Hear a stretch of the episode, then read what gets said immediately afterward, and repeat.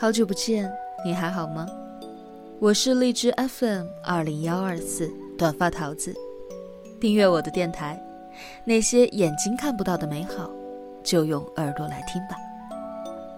今日份的故事是什么呢？我的后妈是小三。作者圈圈。文章来源于微信公众号“我是九爷”。文章分为上下两个部分。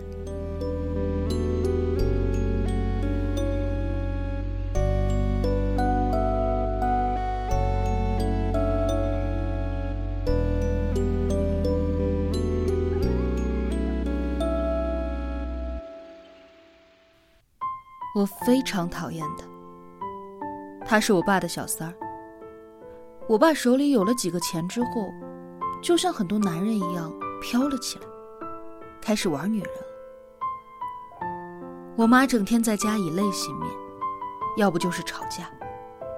她摔碎了很多杯碗。可我爸有钱了，你摔碎了我就买新的，他根本不在意。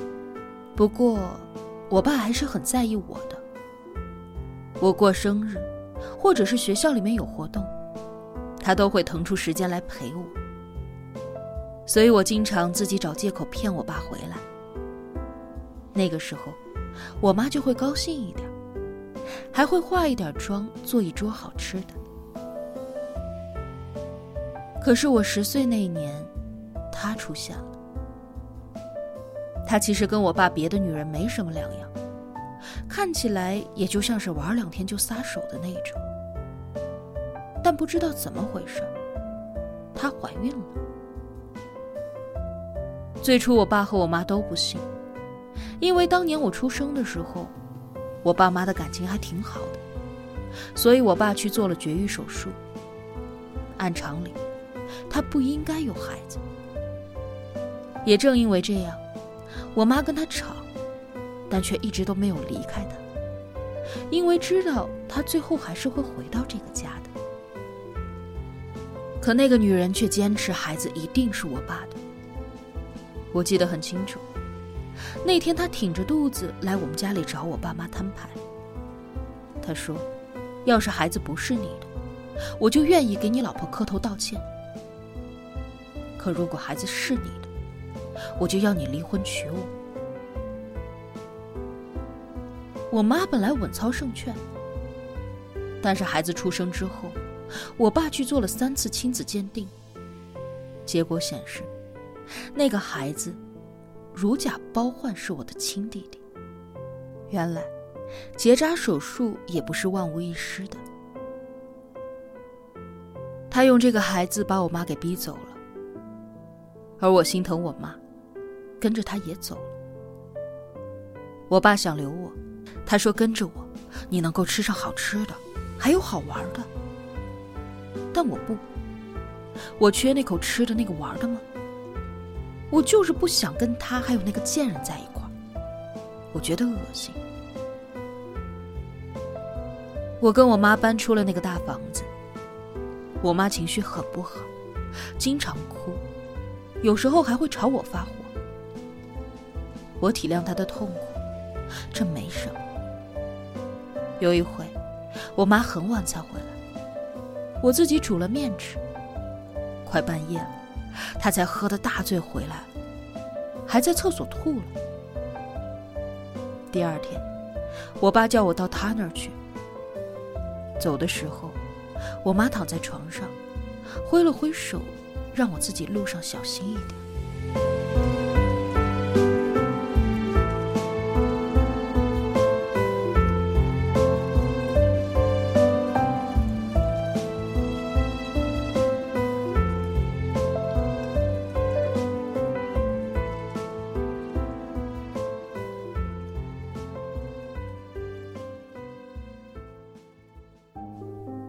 我爸叫我过去，是因为他的儿子会叫他爸爸了，他高兴极了，想要庆祝一下。我爸拉着我到他儿子跟前，哄他儿子叫我姐姐。他还不会，学了几下就把口水给喷出来了。我就说了一句：“真笨。”我爸倒没有什么反应，只说他还小嘛，慢慢学。那女的却很不高兴，一把将那个孩子抱走，阴阳怪气的说：“是啊，没你聪明，出生了就会喊人，娘胎里带出来的女状元。”我俩对视了一眼，把对彼此的不喜欢放到了明面上。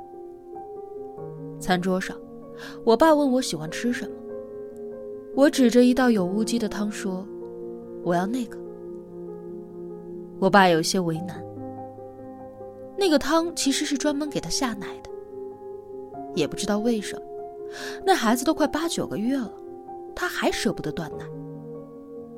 我就不，跟我爸装哭说。你专门喊我回来，连一口吃的都不给我。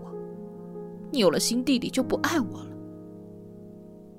我爸就投降了，就把那汤从他面前端到我跟前，我就得意的看着他。可那汤放了中药，我喝了一口就吐了。但我也不想便宜他，于是借故把汤都给洒了。他气得直瞪眼。但我爸说。你跟他一个小孩子，你计较什么？就少喝这一顿，明天再喝就是了。我知道自己这么做很幼稚，可我一想到我妈痛苦的喝酒买醉，他们却在其乐融融的庆祝一个孩子会喊爸爸了。哼，会喊爸爸有什么稀奇的？我都喊了十来年了。回去之后，我把这些事儿说给我妈听，她听了笑了起来。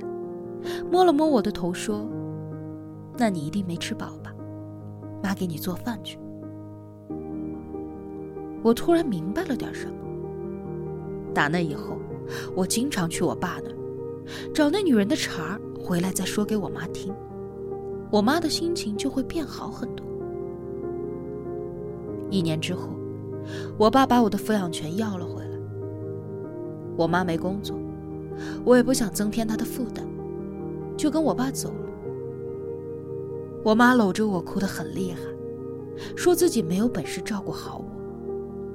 我说没事儿的，我回去正好对付那个贱女人。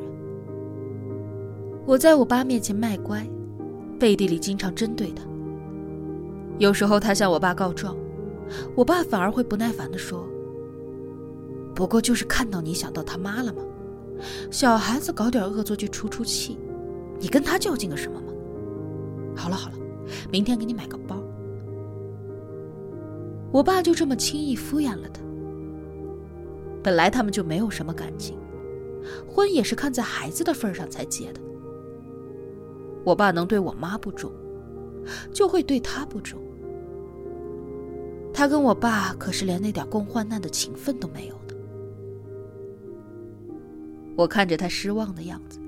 冲他做了个鬼脸，吐出“活该”两个字。我以为我跟他的关系会一直这么恶劣下去，直到那一天，照顾他儿子的保姆粗心大意的把他一个人放在了院子里，自己跑出去跟老乡聊天了。那孩子快两岁了，正是会走路又好奇心重的年纪。他本来坐在儿童车里面，自己拔拉开了锁。跌跌撞撞的乱走。五月的风吹活了一群蝴蝶，他看见了就去追，一不小心就跌进了池塘里。那个池塘不深，可是对一个不足两岁的孩子来说，足够致命。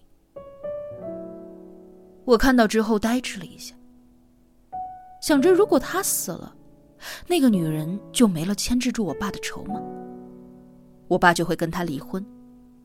那我妈很有可能回到这个家来，到时候我们就又是一家人了。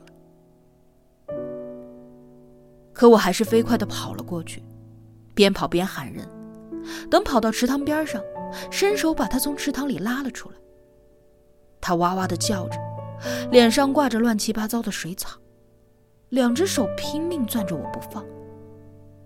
保姆听到叫声，魂飞魄散的跑了过来。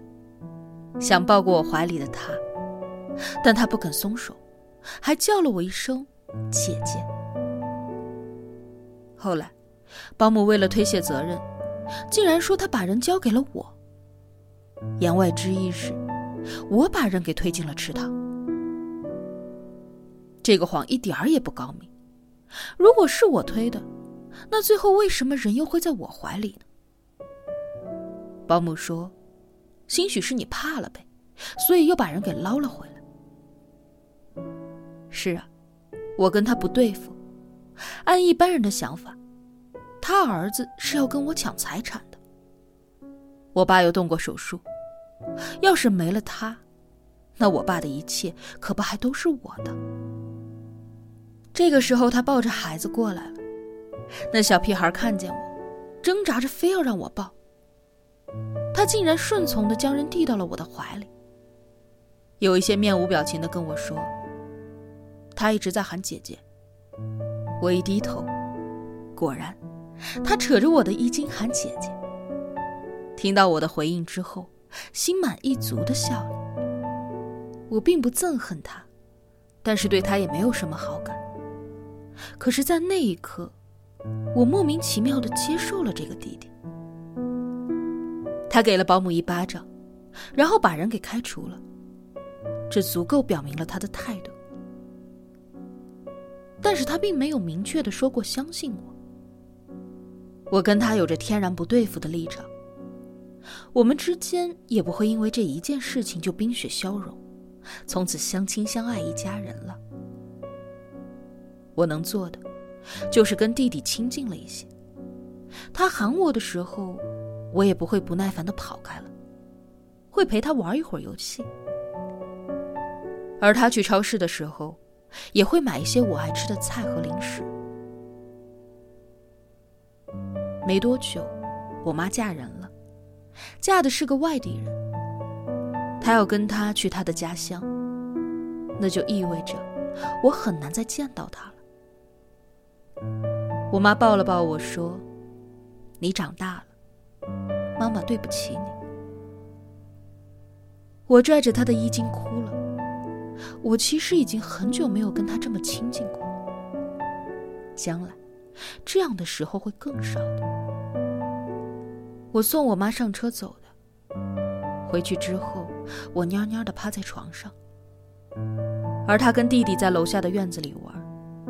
母子俩笑得很是开心。我爬起来把窗户关了，他们的咯咯笑声还是传了进来。我想着我妈车子开走的情形，我看着她一点一点的融进车流里，一点点的变小，然后什么都没有了。我知道现在有电话，要联系并不难，但是空间的距离。并不是一根电话线就能够弥补的。我觉得心里有什么东西被挖空了，很难受。可他们却母子俩相亲相爱的。我承认，我迁怒了。不，那不能叫迁怒。如果不是他的介入，如果不是那个弟弟，我妈不会离婚。我依旧会有妈妈疼爱。所以。我推开了窗户，扔了把凳子下去。